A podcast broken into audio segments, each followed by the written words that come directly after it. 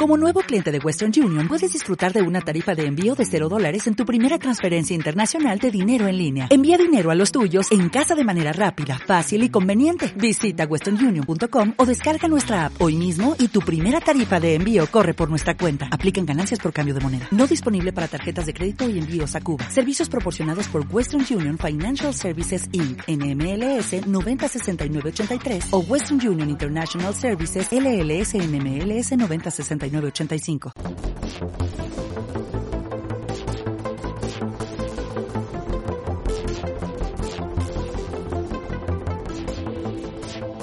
Estás escuchando Bola de Cristal con Elías Domingo e Ismael Soto. El 16 de marzo de 2020 muchos nos levantamos por la mañana sin poder ir a la oficina. El recién declarado estado de alarma obligaba a los trabajadores no esenciales a quedarse en casa. Y fue, en ese momento, cuando muchos descubrieron que la mesa de la cocina podía ser un despacho, o que la pausa del café era ideal para poner una lavadora. La cero tortura, según para quien, trabajar desde casa ha sido normal para casi uno de cada cinco profesionales en España durante 2020 y ha ayudado a despegar una tendencia, la del trabajo en remoto, que cambiará la cultura corporativa de muchas empresas. ¿Y si te dijera que la era del teletrabajo no ha hecho más que comenzar? Hola a todos, hola Elías, soy Ismael Soto y hoy en nuestra serie sobre el futuro del trabajo, el teletrabajo. Bola de Cristal, el podcast en el que analizamos el presente y te ayudamos a pensar en cómo va a ser el futuro. ¿Qué tal amigos? Soy Elías Domingo. Ismael Soto, ¿cómo estás? Hola Elías, pues nada, aquí telepodcasteando un poco. Hoy, efectivamente, eh, en remoto, como, como siempre, seguimos con el siguiente capítulo de la serie sobre el futuro del trabajo. un capítulo este que da continuación al primero, en el que habíamos hablado, no sé si recordarás, con Santiago Cruz sobre networking y LinkedIn. Sí, sí, claro que me acuerdo. Además, estoy suscrito ahí a su newsletter, así que no me falla la memoria. Pues sí, porque esto ya fue, si no recuerdo mal, allá por el mes de noviembre. Así que, bueno, ya tocaba, ¿no? Continuar esta serie y lo hacemos eh, deteniéndonos en el teletrabajo, que como bien decías al principio, una modalidad que yo creo que casi todos hemos experimentado en los últimos meses, pero bueno, que ya venía siendo, iba a decir tendencia, no sé si tanto, pero sí al menos llevaba o tenía cierta importancia desde hacía varios años, ¿no? principalmente gracias al auge de las nuevas tecnologías, porque Ismael, al fin y al cabo, ¿quién nos había hecho ya un experto en Skype? Bueno, sí, nos ha costado algunos, algunas cosas, ¿no? Pero, pero bueno, sí, la verdad es que además que, que tengamos una cosa en cuenta, que el teletrabajo pues es a distancia, ¿no? No significa que tengas que estar en casa y esto yo creo que mucha gente lo ha aprovechado lo aprovecha cada día en varias ocasiones, ¿no? Eh, el conectarse a reuniones y demás cuando, cuando realmente está yendo hacia algún sitio o haciendo alguna otra cosa, ¿no? Sí, sí, sí, sí. Buen apunte, sí, señor. Porque eh, no hablamos solo y nos metemos ya de lleno en materia de trabajar desde casa, sino más concretamente trabajar pues desde cualquier sitio que no sea, en este caso, la oficina, ¿no? Ismael, tú que has estado ahí mirándote los datos, ¿qué porcentaje de la población de nuestro país eh, ha hecho esto del teletrabajo en el último año? Bueno, bueno, como ya comentábamos, ¿no? Eh, uno de cada cinco, pero lo curioso es ver la evolución, ¿no? Que es, que es lo que hemos ido a ver, ¿no? Y hay un buen estudio de Ramstad eh, en el que vemos que durante los 10 años anteriores al año, al año pasado apenas un 4% de la población solía trabajar desde casa. Mm. Eh, pero en 2020 eso cambió. Eh, y básicamente alrededor de un 15-16% pasó a trabajar desde casa, bueno, o a teletrabajar, ¿no? No sabemos tampoco desde dónde muy bien, ¿no? Eh, así que hablamos de casi, o bueno, un poco más de 3 millones de personas, ¿no? Sí.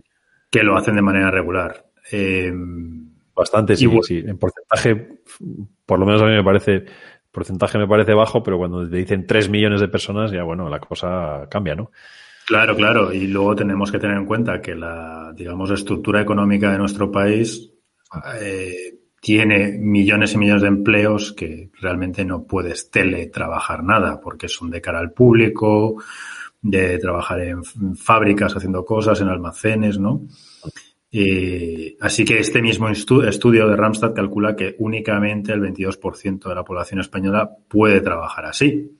Así que básicamente lo que estamos diciendo es que casi todo el mundo que podía trabajar de esta manera, base a estas estimaciones, lo ha tenido que hacer durante, durante 2020 y supongo que lo sigue haciendo ¿no? en este 2021. Sí. porque si seguimos poniendo o haciendo números, esto significa que de los casi 20 millones de, currantes que tenemos en España, eh, 4 millones y pico son los que pueden teletrabajar, ¿no? Según estos datos de, de Randstad. Mm. Y claro, aquí empezamos a, y luego lo podemos hablar con nuestra invitada, ¿no? Pero hay cosas que ya te vienen a la cabeza, ¿no? Porque, porque trabajar no es solo trabajar, ¿no?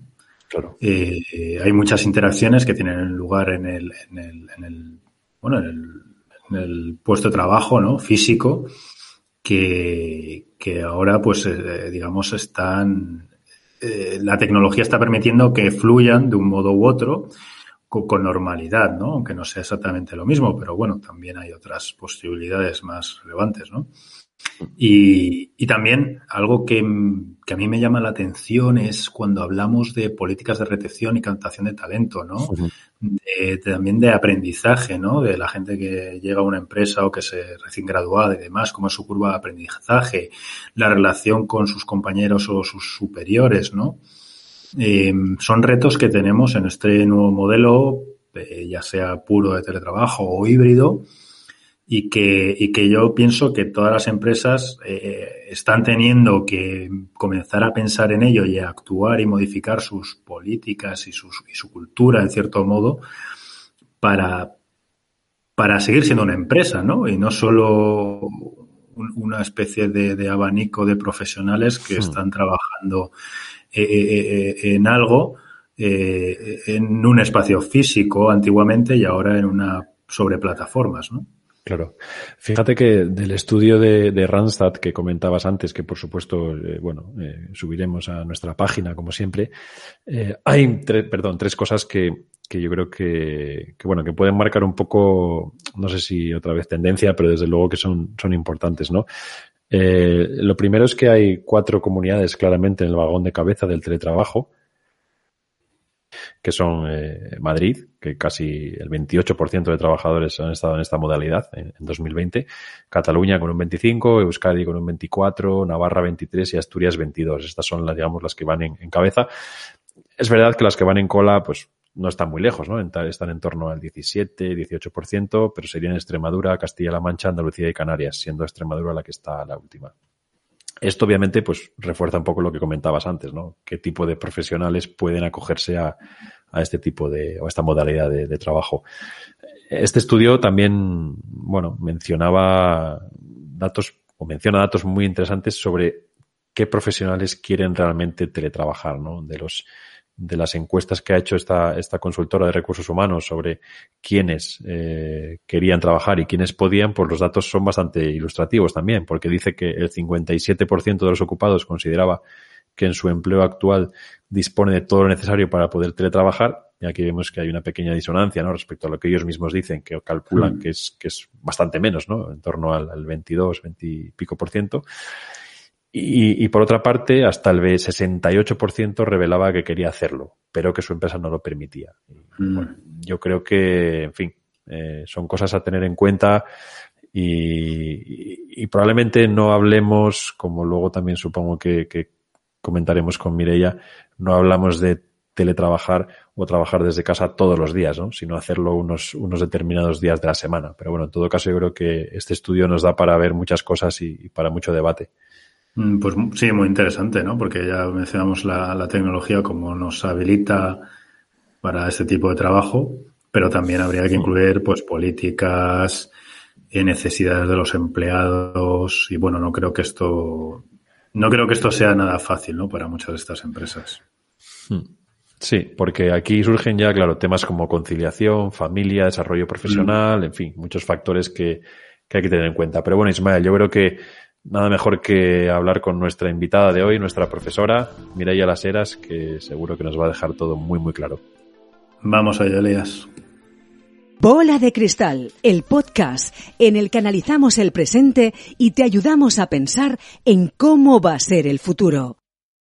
Mireia Las Heras, ¿cómo estás? Pues encantadísima de estar aquí hoy con vosotros en este podcast, Elías. Te agradecemos mucho porque, bueno, eh, profesora nuestra de NIES en el Departamento de Dirección de Personas en las organizaciones. Y bueno, ya tiene una, una trayectoria muy extensa ya, ha investigado ampliamente áreas como la conciliación de trabajo y familia o la gestión de la trayectoria profesional. Así que yo creo, Ismael, que para este episodio que estamos hoy haciendo es, eh, bueno, no podríamos haber elegido una, una, una persona mejor para ello. Totalmente de acuerdo, además que me da, me trae bastante nostalgia, ¿no? De mejores tiempos. Sí, sí, sí, sí. Esos tiempos en los que estábamos ahí encerrados un par de días a la semana, sí, señor. Y además que no se nos olvide eh, que Mireia también es podcaster, ¿no? Porque tiene un, un, programa Excelencia y Trabajo en el que nos enseña, bueno, a través de entrevistas muy interesantes a priorizar diferentes aspectos de la vida profesional y en definitiva a ser mejores líderes y tomar mejores decisiones. Mireia, ¿por qué este podcast? ¿Cómo, cómo, ¿Cuál fue tu motivación para, para sacarlo? Bueno, para mí el podcast de Excelencia y Trabajo fue una excusa para aprender de grandes profesionales a los cuales sí. la mayoría ya los conocía, pero era una excusa para seguir hablando de temas interesantes y si para mí me parecía una cosa buena aprender de ellos, pues qué mejor que podérselo ofrecer a tantos amigos que después lo podrían escuchar. Así que esa fue, esa fue la razón. Sí, sí. Oye, eh, eh, seguramente en el, en el podcast uno de los temas de los que hablas, de los que habláis, es el de la conciliación, ¿no? Algo que, y ya por meternos un poco en materia, que obviamente nos preocupa a todos, ¿no? A los trabajadores, pero también a las empresas, porque es algo que en nuestros días cada vez es más, más complicado eh, tener, ¿no? Ese talento. Mm, ¿Cómo es o cómo definirías eh, la conciliación en nuestro país? Ya sé que es una pregunta, bueno, muy, muy genérica, pero a grandes rasgos, ¿cómo es? Bueno, pienso que la conciliación en nuestro país, como en la mayoría de los países, es de momento algo hacia lo que tendemos, eh, que cada uno de nosotros ponemos los medios eh, que, vemos adecuados, pero que, todavía es difícil y que te encuentras a muy pocas personas que digan que tienen un equilibrio o un balance trabajo-familia que es el que desearían o el que eh, sería adecuado pues para, para atender ¿no? pues a todas las responsabilidades que tienen. Es decir, en definitiva, eh, es algo que todos queremos, pero que de momento nos parece un poco quimérico. Y mm. que pienso que ahora hablaremos de ello, pero que esta situación de la pandemia pues ha puesto sobre la mesa la necesidad de hacer las cosas de un modo distinto. Mm, ahí, ahí, te iba a comentar, Mirella, que claro, eh, la conciliación era algo que, que antiguamente veíamos en torno a horarios de entrada, salida, eh, especialmente, ¿vale? No, no, no siempre. Hay otras cosas, había o había otras cosas. Pero ahora con el teletrabajo mmm, también cobra una dimensión diferente, ¿no? ¿Cuáles son tus pensamientos acerca de esto durante, durante los últimos meses?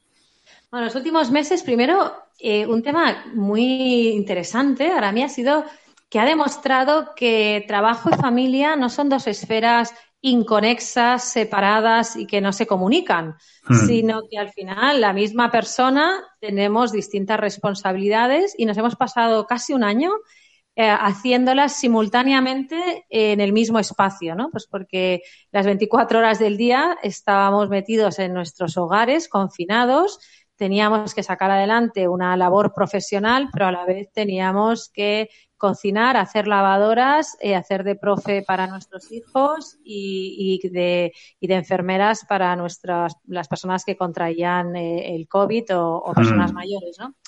Entonces, esto ha hecho que nos demos cuenta que yo soy la misma persona, que tengo que atender distintas esferas de la vida y por otra parte, lo que ahora comentabas, ¿no? Pues que los horarios que nos parecía que eran intocables, que era de aquellas cosas que no nos podíamos plantear que una persona no entrase a las nueve y saliese a las seis, por decir algo, que nunca era a las seis, a las siete, a la hora que fuese.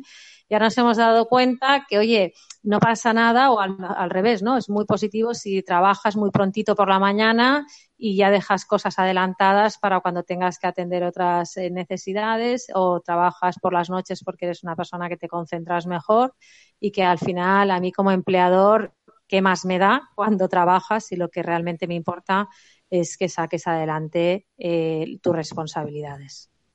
Hmm. Pero, pero crees que, eh, bueno, supongo que dependerá de, de los trabajos, ¿no? Pero piensas que se está pudiendo Obviamente estás teniendo más flexibilidad, ¿no? Pero también puede ser, hay gente que, no sé, los estudios que, habéis hecho, eh, también hay gente que está trabajando muchas más horas, ¿no? Mm, no sé. Bueno, sí, sí, sí, sí, sí. Pienso que especialmente en las primeras semanas y quizás incluso en los primeros meses de pandemia, porque ahora llevamos muchos, eh, como teníamos que trabajar de un modo muy distinto, con muy pocos medios, etcétera, etcétera, pienso que la mayoría de nosotros trabajó más horas que un reloj, ¿no? Y no teníamos ni horario de cuándo nos poníamos ni de cuándo lo dejábamos. Creo que esto cuando van pasando las semanas y van pasando los meses, quizás se va regularizando, tenemos ya cogidas unas rutinas y empezamos a trabajar quizás muchas horas, pero es que ya trabajábamos antes también muchas horas, ¿no? Eh, lo que sí que es cierto es que ahora eh, todos somos más conscientes eh, de que el teletrabajo es una cosa positiva, pero no al 100%, ¿no? O sea, cuando estás 100% mm. trabajando en remoto, necesitas urgentemente, ¿no? Pues las interacciones sociales, necesitas esas pistas que te da, ¿no? Pues cuando ves a alguien cansado, eh, necesitas ese desahogo con esa persona en la cafetería, necesitas salir a la calle a estirar las piernas y tener un rato de transición entre tu trabajo y tu, y tu casa o entre tu casa y tu trabajo. Entonces, bueno, nos estamos dando cuenta que el teletrabajo es estupendo o sería estupendo si lo pudiésemos hacer eh, de un modo parcial, ¿no? Pues un día a la semana, dos días a la semana, pero sin perder todas las cosas positivas que también tiene la presencialidad y el contacto físico. Al final no olvidemos también que entre otras cosas que somos muy, muy mediterráneos, nos gusta, ¿no? Pues vamos hmm. a la espalda, mm, a darle la mano a una persona y, hacer una broma simpática, ¿no? Desde tu punto de vista, eh, ¿crees que va a ser posible mantener, digamos, lo que algunas veces se llama la cultura corporativa en un modo tan remoto o al final vamos a, vamos a tender a, a aprovechar los días que podamos ir a la oficina o que tengamos que ir a la oficina para para mantener esa cultura de empresa, ¿no? Sobre todo para la gente que comienza en un puesto de trabajo o, que comienza su carrera profesional. ¿Cuál es tu visión sobre esto, Mireia? Pues mira, lo que me encuentro es que las personas más reacias a teletrabajar son las personas entre 20 y 30 años, ¿no? O sea, que va un poco en la dirección de lo que estás comentando. Mm, em, es verdad que normalmente entre los 20 y los 30 años es tu primer trabajo profesional y estás un poco ávido realmente de aprender un poco cuáles son eh, las reglas del juego, ¿no? Y aprender de aquellas personas que ya están allí, que ya lo saben. Con lo cual, tenerlo que hacer desde tu casa o tenerlo que hacer desde la distancia, pues quizás no, no es lo ideal, ¿no?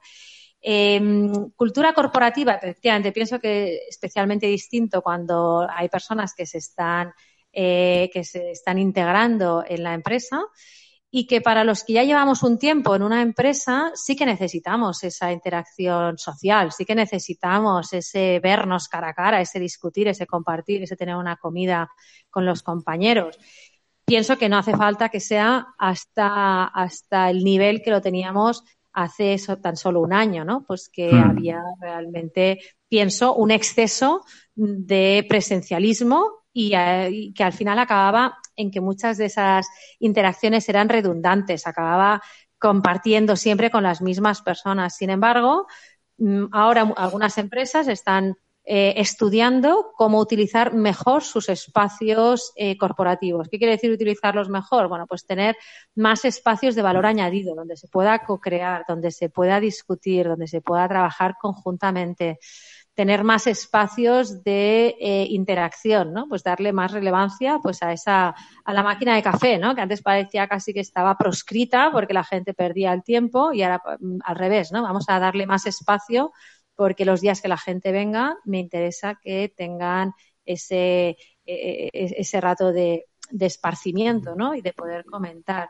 Y por lo mm. tanto también es importante que pensemos que no se puede medir igual la, eh, el performance, ¿no? el rendimiento el día que estoy en teletrabajo que el día que estoy en la mm. oficina. Porque el día que estoy en la oficina mi rendimiento va a ser el rendimiento social, ¿no? Pues que saque de aquello de generar confianza con esas personas, de generar, de generar camaradería, de generar, eh, perdón, pero buen rollo, ¿no? Y en cambio, los días que estoy entre trabajo es sacarme de, encima las cosas que tengo que, hacer, ¿no? Entonces, bueno, tendríamos que tener dos medidas distintas. Hmm. Ahí, ahí, en cuanto a las medidas, hay mucha polémica, ¿no? Con el tema de la, de la monitorización del performance, ¿no? Cuando estás en remoto. ¿Cuál, cuál es tu opinión sobre, sobre este tema, Mireya? Bueno, mi opinión es que ahora de repente nos da por medir cosas que no medíamos cuando estábamos en la oficina. ¿no? Cuando estábamos en la oficina medíamos cuántas horas estábamos y esto nos parecía un proxy de, de, cuál era el rendimiento, ¿no? Cuando todos sabemos que en la oficina había gente que trabajaba mucho y gente que, perdía mucho el tiempo, ¿no? Entonces, esto me pasa mucho, la que dicen, oye, ¿y cómo sé que mi gente trabaja si están en remoto? Y digo, ¿y cómo sabes que tu gente trabaja si están en presencial? y además, encima, para colmo, te ocupan una silla y te gastan luz, ¿no? Entonces dices, bueno, pues, pues si alguien va a hacer el vago, mejor que lo haga en su casa, ¿no? Porque al final, por lo menos eso que te ahorras. Entonces, creo que lo que tenemos que hacer es generar eh, entornos, culturas donde la gente quiera, quiera aportar porque, porque, oye, porque me interesa, porque estoy motivado, porque me parece que aquello que, que tengo que hacer, ¿no? Vale la pena, pues por el servicio que estoy ofreciendo, etcétera, ¿no? Y si tengo que monitorizarlo, pues tengo un problema, ¿no? esto, era algo lo que decía, ¿no? La cultura es lo que hace la gente cuando nadie mira, ¿verdad? Exactamente. Sí, sí, sí. Oye, hemos estado hablando de esto y claro, esto, estos conceptos aplican, ¿no? Se, ha visto muy, muy bien a nivel macro, aplican para solo una serie de trabajos, ¿verdad? Eh, nuestra economía justo no está muy bien preparada para mover parte de, creo que hay estudios, ¿no? De porcentaje de población que puede trabajar desde remoto, incluso por comunidades. Y creo que la que más tenía, la que, el último que, que, vimos nosotros era Madrid, un 40%, ¿no? Entonces tenemos por un lado esto, el concepto de los trabajadores de cuello blanco, como lo queramos llamar, yo creo que eso está bastante desfasado el término, y otros, y otros que no, no han podido sumarse, ¿no? O mantener, o mantener el pulso porque no es posible en muchos casos, ¿no?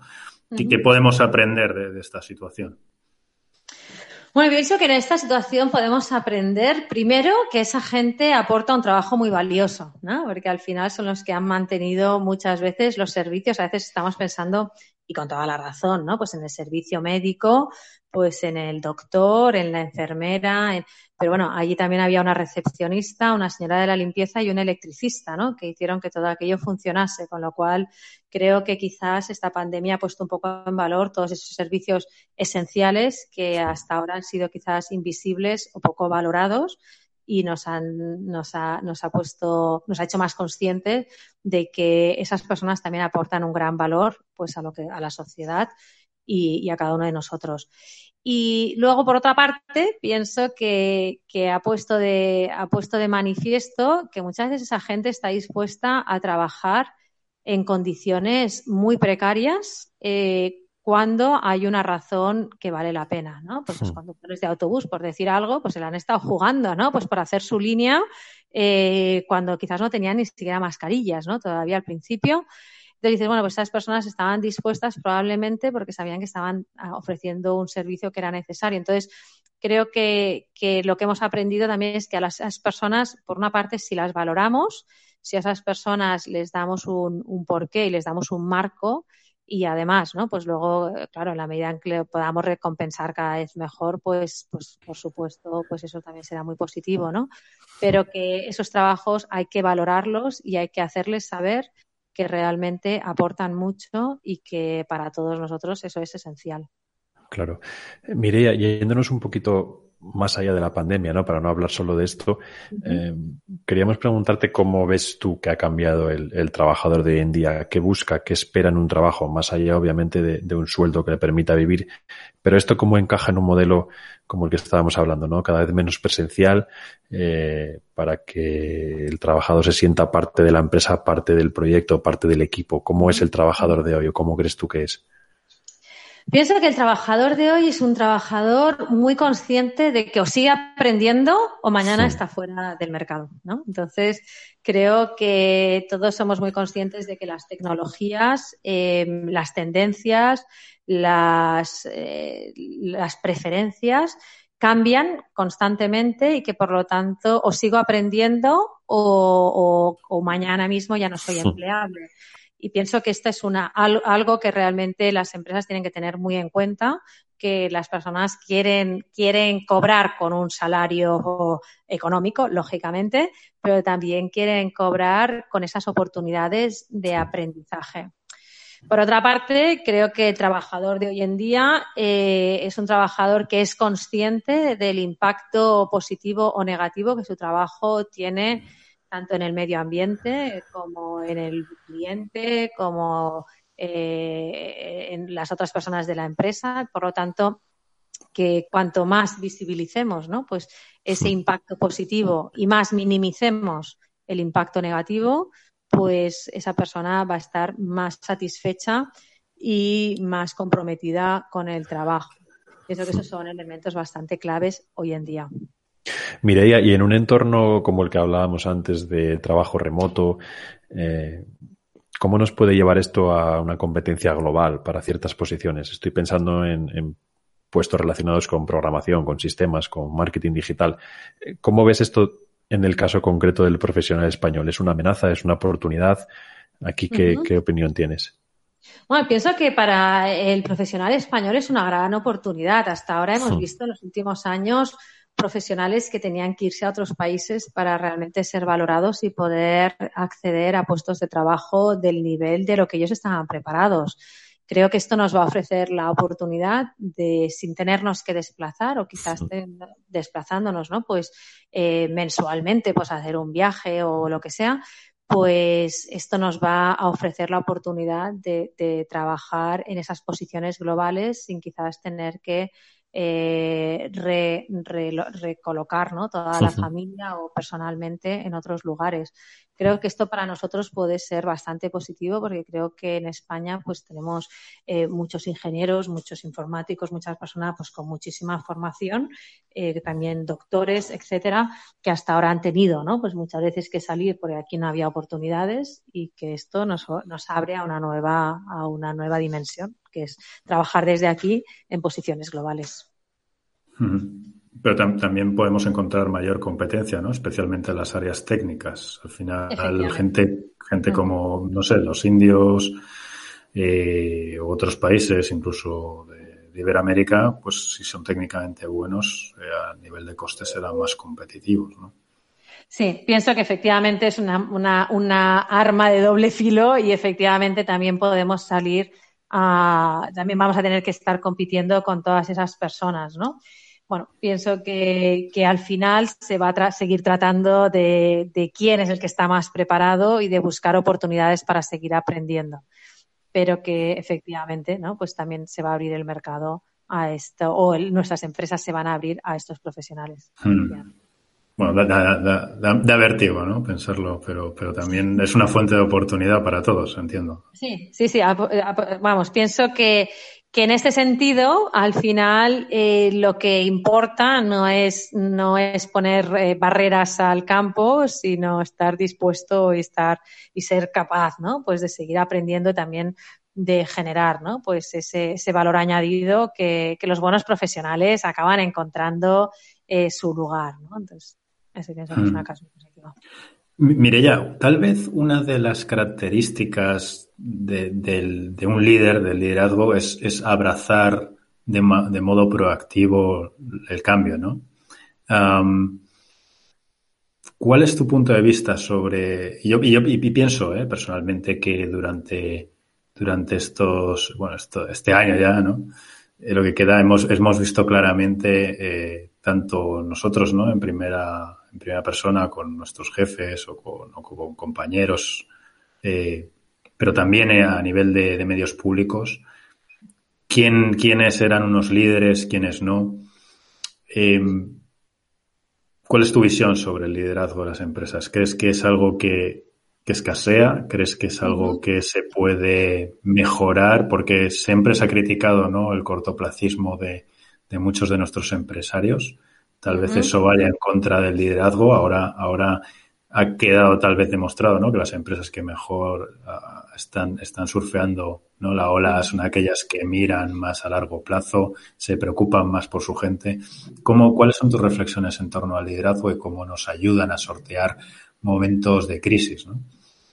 Bueno, pienso que en esta crisis ha quedado patente, ¿no? O sea, que si no tenías a tu gente muy comprometida, a tu gente muy alrededor de tu misión, ¿no? Y del valor que estabas añadiendo, bueno, pues eh, habrás tenido muchas más dificultades para capear esta crisis, pues porque la gente no habrá estado tan dispuesta, es verdad que, hombre, el, aunque sea por miedo a perder el propio trabajo, pues todo el mundo algo habrá aportado y algo habrá pero efectivamente, creo que una gran, una gran competencia o una competencia muy relevante eh, de un líder es la visión de negocio. Y esa visión de negocio quiere decir ser capaz de descubrir oportunidades, eh, de ser capaz de, de, descubrir también los escollos y las dificultades para preparar con tiempo pues escenarios alternativos que nos, que nos mm, permitan pues o bien sortear esos escollos o bien aprovechar esas oportunidades.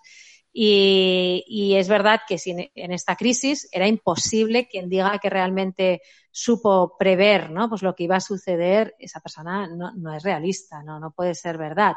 Pero sí que es verdad que hubo personas y empresas que muy desde el principio pusieron los medios para reaccionar, a, digamos, a tiempo real, ¿no? Para reaccionar, para tener preparados eh, escenarios, una de ellas se vio que esto iba a ir cambiando pues de un día para otro, eh, para tener a los especialistas más preparados en los puestos de decisión clave y, esto, bueno, pues ha hecho que algunas empresas eh, no voy a decir que hayan salido reforzadas, pero que algunas empresas pues no hayan salido tan tocadas y que otras, sin embargo, pues hayan tenido muchas más dificultades.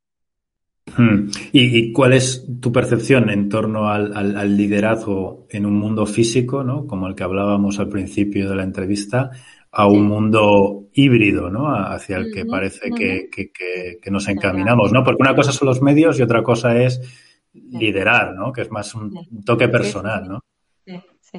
Bueno, pienso que, que, ahora se va a poner eh, sobre la mesa y va a quedar más patente quién es el verdadero líder, porque cuando estás en, en un medio físico, pues eh, hay líderes, hay personas que se creen que son líderes, pero que en realidad lo que son son eh, gestores, ¿no? Son gestores de tiempo, gestores de espacio, gestores de recursos, ¿no? Pues son esos que están constantemente eh, comprobando y haciendo ese micromanagement, ¿no? no me gusta utilizar palabras así en inglés, pero como microgestionando a sus empleados. Y eso no son líderes, eso lo que son son de, ya digo, de recursos. Y sin embargo, el líder es aquel que es capaz de aunar a su gente alrededor de una misión para que ellos mismos encuentren el camino de cómo conseguirla. Y que por lo tanto da espacio a que las personas experimenten, da espacio a que las personas propongan, da espacio para que las personas creen sinergias y una vez tenemos a las personas en remoto, yo no puedo estar microgestionando porque no, no te tengo aquí, ¿no? Y por lo tanto wow, tendría que gastar tantos recursos que sería absolutamente esperpéntico. Eh, creo que, que esta situación de híbrido va a ser un poquito la piedra de toque que nos va a que, que, que, va a diferenciar un poquito los que realmente son líderes de los que son simples gestores y creo que esto va a ser algo positivo. ¿Y crees que ahora puede empezar una nueva generación de líderes o, o los que ya había antes van a seguir en este nuevo escenario? Bueno, creo que los que eh, eran de verdad líderes van a seguir en este nuevo escenario mm. y que probablemente emerja. Primero que necesitaremos, mm, porque antes como muchos eran microgestores, cuando tienes microgestores necesitas muchos más que cuando realmente, porque en general la gente quiere trabajar y quiere trabajar bien. Y entonces a veces tenemos un exceso de burócratas al frente de, de, de, espacios que no necesitarían a nadie, ¿no? Que es que hay que dejarles y ya trabajarán bien si no les molestas, ¿no? Entonces, yo creo que quizás necesitamos eh, menos personas en esas posiciones con más capacidad de liderazgo y que ahora en esta nueva situación probablemente nos, nos, nos encaminamos en esa dirección, quizás a tener menos personas en esas posiciones, pero con un liderazgo más real. Mireia, ya por, ir terminando, que no te queremos robar mucho más tiempo, eh, tengo una curiosidad sobre uno de los capítulos precisamente de tu podcast en el que hablabas con Miguel Ángel Ariño sobre la toma de decisiones y en ese capítulo, bueno, habláis también de la suerte, ¿no? Y de cómo puede influir en una decisión concreta, pero en el largo plazo las buenas decisiones acaban dando buenos resultados. ¿Crees que a veces confiamos demasiado en la suerte a la hora de enfocar nuestra carrera profesional en general?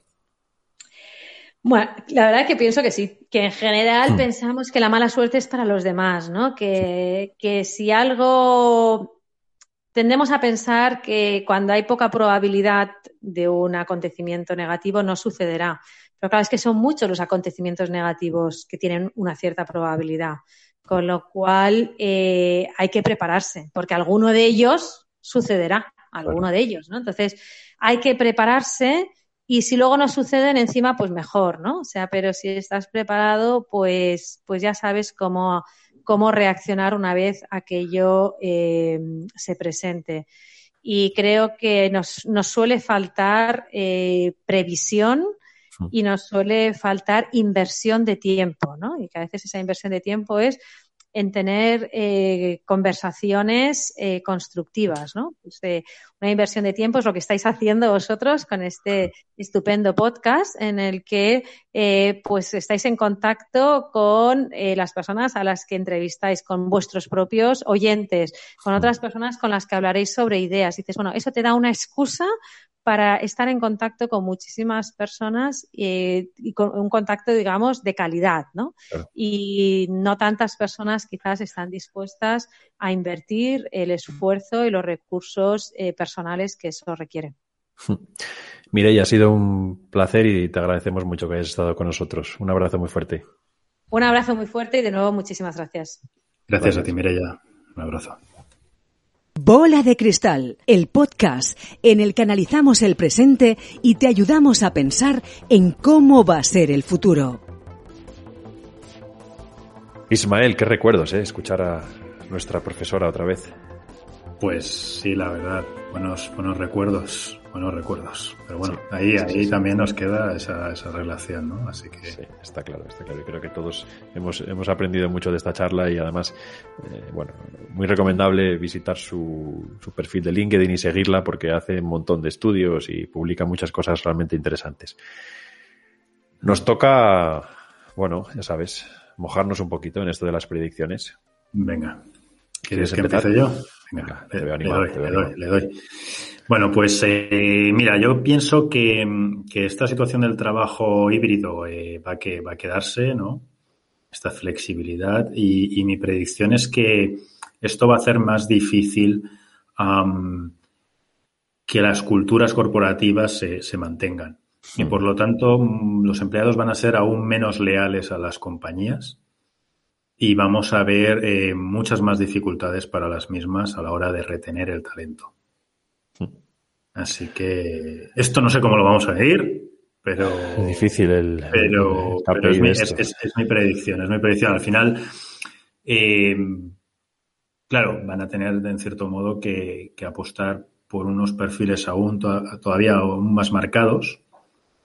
Pero claro, esto puede ir en detrimento de, de a lo mejor de innovación interna, de puntos de vista diferentes y demás, ¿no? Sí va a ser complicado. Y luego te haré una recomendación que va un poco en esta línea. Venga, perfecto, guárdatela que ahora estamos con ella. Pero me parece muy interesante lo que comentas porque, bueno, supongo que estarás de acuerdo que hay una parte de ir a la, oficina, ¿no? Que es lo que hemos, eh, o así lo hemos llamado siempre, muy de intangibles, ¿no? Y claro, esto en este modelo lo pierdes, ¿no? Todos los meets son iguales, todos los Zoom, todos los decíamos antes Skype, los Teams de turno. Eh, y, bueno, estoy muy de acuerdo con tu, con tu predicción. No sé cómo lo mediremos, pero bueno, la daremos por válida si dentro de unos años eh, detectamos esta tendencia. Mm. A ver, dime, dime la tuya. Bueno, un poquito parecida, ¿no? En la misma línea, porque es cierto que aquí tengo un poco el corazón dividido. Podría decirte que la oficina ha muerto, que esa es mi predicción y que todos podemos trabajar desde casa, desde la montaña, desde la playa o desde donde queramos. Pero creo que, bueno, la realidad va a ser bastante diferente, ¿no? Yo creo que el trabajo en remoto va a seguir siendo o va a suponer una minoría. Eh, no tanto en el, número de personas que lo hacen, que como antes veíamos también yo creo que va a seguir siendo relativamente pequeño si comparamos la fuerza global de, trabajadores, sino en el tiempo que se hace. No, no, no veo, no preveo modelos de, de, más de dos días desde casa o desde donde elijamos, que entiendo que será casa, ¿no? Tampoco te puedes ir a 500 kilómetros de tu trabajo si tienes que volver a, los dos días. Eh, pero yo creo que habrá que pisar suelo corporativo. Quizás menos, quizás menos tiempo y, y lo que me temo, y eso también es otra mini predicción, es que trabajar desde casa hará que sea más flexible y la flexibilidad quizás no tenga muy buenas consecuencias, ¿no? Porque habrá que hacer llamadas a horas intempestivas con, por aquello de que, bueno, ya que estás en casa, ¿no? El, ya que famoso. Habrá que atender ese mm. negocio internacional o, o, jornadas que, bueno, pues que te pasas con el ordenador ahí en el sofá y creo que, fíjate, a la larga va a ser peor, ¿no? El, este modelo en el que estás en casa, pero estás trabajando, pero no estás en casa y, en fin, veo un poco, un poco caos. Bueno, quizás una predicción un poco negativa de algo que bien gestionado podría ser muy positivo. Pues sí, sí, pero es que es complicado, ¿eh? Algunos estamos ya quemaditos. Sí, aparte, bueno, nos, nos, aproximamos a un modelo en el que el empleo yo creo que va a ser cada vez más escaso y bueno, creo que son muchos factores, ¿no? Aparte de, no solamente hay que mirar el teletrabajo, hay muchas más cosas, pero bueno, creo que, en fin, que vamos a tener que seguir echando horas eh, y vamos a cambiar la moqueta de la oficina por la alfombrita del salón. Bola de Cristal, el podcast en el que analizamos el presente y te ayudamos a pensar en cómo va a ser el futuro. Ismael, vamos echando el cierre a este, a este episodio, a esta segunda parte de nuestra serie sobre, en este caso, sobre teletrabajo. Y lo hacemos con nuestras recomendaciones. Pues sí. Venga, adelante. Te traigo nada, lo típico, un libro. Un librito, hombre, muy bien. Sí, sí, eh, un libro porque, porque yo creo que todos estamos encontrando o hemos encontrado dificultad ¿no? a la hora de gestionar nuestro tiempo, nuestro foco, ¿no? a la hora de trabajar desde casa. Y, y, bueno, es un libro que se llama Atomic Habits de James Clear. Muy bueno. Eh, y bueno, en el libro nos, nos, nos, nos da primero un overview de, de, cómo nuestras pequeñas acciones al final se, se ¿no? El efecto compuesto, ¿no? De las pequeñas acciones. y nos da trucos en cómo, eso es, eso es. Y, y nos da trucos en, en, eh, para, para, para, para básicamente transformar hábitos para digamos, ser productivos o conseguir cosas o trabajar de cierta manera o actuar de cierta manera en general en la vida que nos pueden servir mucho, ¿no? En esta, en esta época, en esta nueva realidad a la hora de, de, lidiar con nuestra, pues, nuestras ganas de procrastinar, ¿no? En, mm. desde, desde, casa, ¿no? Entonces, eh, bueno, eh, quería, quería haceros esta recomendación básicamente para, para que seamos más productivos, para que además luego la, ansiedad sea menor. Y, bueno, pues esta es mi, mi, recomendación de hoy. Muy bueno, es un libro, yo diría que no te voy a decir de los mejores libros de este estilo, no, hay muchos buenos, pero para mí un libro muy bueno. Ismael, si me dejas completar o complementar tu, tu recomendación, una buena manera es suscribirse a la newsletter del autor, de James Clear, que cada jueves puntual te manda unos tips, unas cositas muy, muy chulas al hilo de, su libro. Así que, sí, señor, buena, buena lección en este, en este libro. Muy bien. A ver, y dime.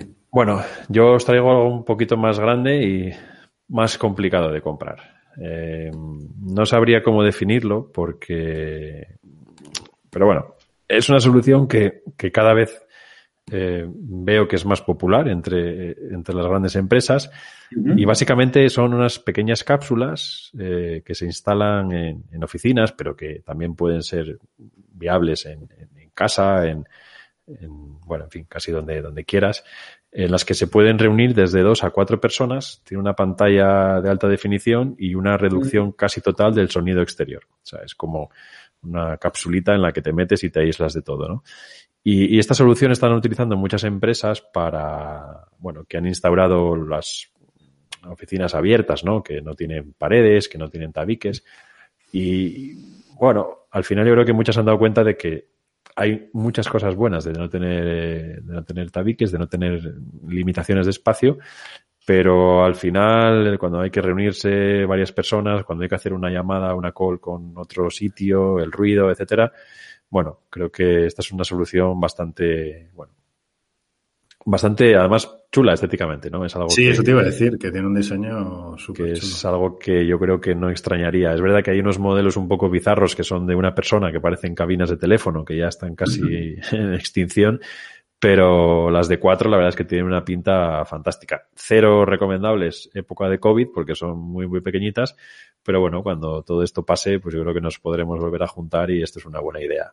Eh, se llama Room, como habitación en inglés y bueno, ya pondremos eh, el enlace, pero la web es muy sencilla, room.com. Muy bien. Así que, Ismael, igual es una idea para meternos ahí a grabar nuestra bola de cristal, quién sabe. Pues, pues sí, tendríamos ahí un sonido espectacular, seguro. ¿Eh? Para que los vecinos no. Incluso mejor, sí. para evitar a los vecinos, que no sabemos si hay... alguna vez se oyen por ahí algún ruidillo, pero bueno, de esta forma los limitaríamos. sí. Así que, Ismael, llegamos al final de nuestro episodio. Ha sido, como siempre, un placer y te agradezco mucho tus aportaciones, como siempre. Un abrazo. Un abrazote, mister. Y sobre todo a nuestros oyentes, gracias por estar ahí. Os esperamos, como siempre, en nuestra página de LinkedIn, Bola de Cristal Podcast, y por supuesto en la web, www.boladecristal.es. Allí, tanto en la web como en LinkedIn, iremos subiendo todas las recomendaciones y todo lo que hemos hablado también con Mireia. Así que hasta aquí el capítulo y recordad que nos vemos en el futuro. Bola de Cristal, el podcast en el que analizamos el presente y te ayudamos a pensar en cómo va a ser el futuro.